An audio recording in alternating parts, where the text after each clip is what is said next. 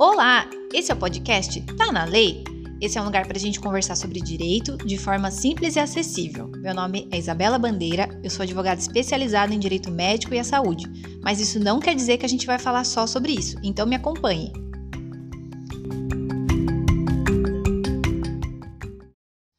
Bom, então vamos lá. No primeiro episódio, eu vou comentar com vocês um pouquinho sobre o direito das pessoas com autismo o que, que elas têm direito, o que, que elas não têm, como que está é, hoje as resoluções da ANS relacionadas a esse assunto. A primeira mais recente é a 469 de 2021, que liberou acesso ilimitado às sessões de psicologia, terapia ocupacional e fonoaudiologia. Antes disso, a ANS regulamentava uma quantidade muito pequena de terapias, o que dificultava a aplicação dos tratamentos multidisciplinares, como a ABA, PED-ASUT, MIG e o treine. É importante saber que o Tribunal de Justiça do Estado de São Paulo entende que, havendo expressa indicação médica, é abusiva a negativa de cobertura de custeio de tratamento sob argumento da sua natureza experimental ou por não estar previsto no rol de procedimentos da ANS. Geralmente, as negativas do plano são baseadas nesses dois argumentos é, quando o tratamento é, tem natureza experimental ou não está previsto no rol da ANS. Porém, então, o Tribunal de São Paulo já entende que não, que não é argumento é, pertinente para a negativa do, do tratamento. A Lei 12.764 de 2012, que instituiu a Política Nacional de Proteção dos Direitos da Pessoa com Transtorno do Espectro Autista, garante especificamente o atendimento multiprofissional. Então, fica de olho toda vez que o médico indicar para o seu filho, para o seu dependente, um tratamento multidisciplinar e o plano negar, essa negativa pode ser abusiva. Outra terapia que também é garantida pelo plano é a ecoterapia, aquela terapia feita com cavalo. Também envolve um atendimento multidisciplinar de psicologia, TO, fono. É, aí cada médico né, faz a indicação para o seu paciente, mas é assim, é uma dica também muito interessante porque o plano cobre sim a terapia com o cavalo, a ecoterapia.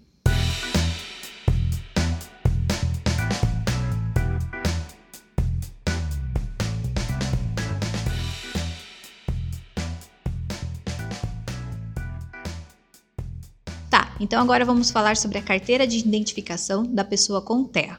Essa carteira é super interessante porque ajuda você que está com um filho autista ou algum dependente autista com você a pegar a fila preferencial. Se você vai em algum evento com um guia, pode ser que esse evento tenha um guia especial para você. É, a carteirinha também identifica na meia entrada de cinema, é, teatro. Agora, se você não tem a carteirinha, você pode fazer o seguinte: anda com um atestado do médico comprovando né, o diagnóstico da pessoa com TEA e toda vez que for necessário você apresenta esse atestado aí na fila, onde você for bar, restaurante, supermercado, é, enfim, eventos. Também existe uma lei que garante aos funcionários públicos que sejam pais ou responsáveis de pessoas com TEA redução na jornada de trabalho. Apesar da lei ser federal, existe aplicação em todo o âmbito nacional. Então, se você quer solicitar essa redução da jornada de trabalho e você é funcionário público, você deve ir até o seu RH, levar o atestado médico do diagnóstico do seu filho ou dependente e solicitar a redução da jornada de trabalho. Agora, se você é da iniciativa privada, meu conselho é que você tente fazer um acordo com o seu empregador. Na iniciativa privada não existe estabilidade, então tudo deve ser negociado de forma diferente de como é no âmbito público. As pessoas com autismo e seu acompanhante não pagam passagens de ônibus em alguns municípios. Quanto às viagens interestaduais, a passagem poderá não ser cobrada mediante análise de renda. Agora, se você vai viajar de avião, saiba que o autista paga passagem normalmente, porém seu acompanhante pode ter um desconto de até 80%. Para conseguir esse desconto, você deve acessar o site da sua companhia aérea e procurar o formulário MEDIF, preenchê-lo corretamente de acordo com as informações médicas do autista. Ainda falando sobre transporte, os PCDs, incluindo os autistas, são isentos do rodízio de carros. Olha, todo mundo sabe que existe desconto na compra de carro zero para PCDs. O que pouca gente sabe é que esse desconto inclui os autistas. Para saber mais informações, você deve ir até a concessionária da sua preferência e pedir para ser atendido pelo vendedor especialista em venda PCD. E não há necessidade de nenhuma alteração na carteira de habilitação.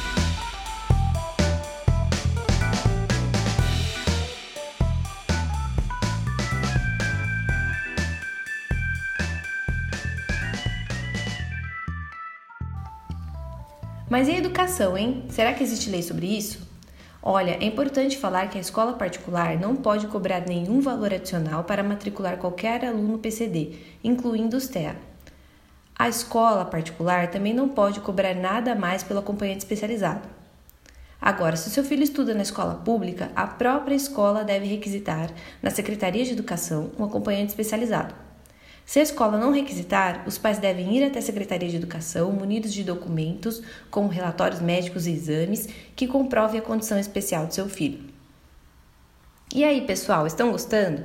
Já está quase acabando. Mas antes de acabar, eu vou falar ainda do BPC Benefício de Prestação Continuada.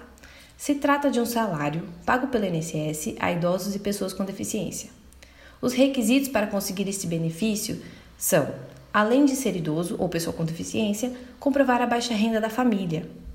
Para isso, deve-se somar a renda de todos que moram juntos na mesma casa e dividir pelo número de pessoas da mesma casa. Se a soma der menos ou igual a 275 reais por pessoa, a família se encaixa no requisito da baixa renda. Após esta avaliação, você deve baixar o aplicativo Meu INSS e solicitar o BPC. Nesse aplicativo será indicado todos os documentos necessários para a solicitação do benefício.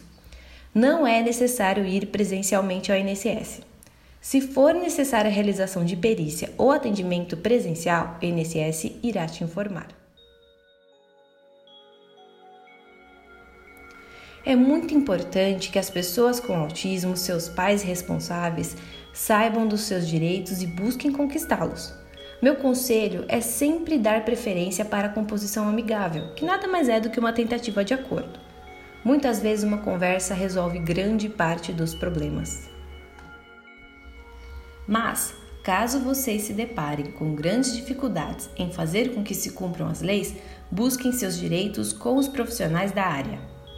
É essencial deixar claro que impedir, dificultar ou discriminar pessoa com autismo ou qualquer outra pessoa com deficiência é crime de pena de reclusão de 2 a 5 anos. Lembre-se que isso não é aceitável e não sofra calado.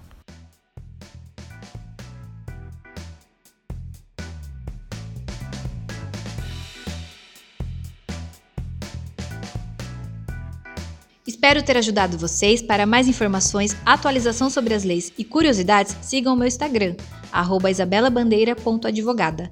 Obrigada e até o próximo episódio.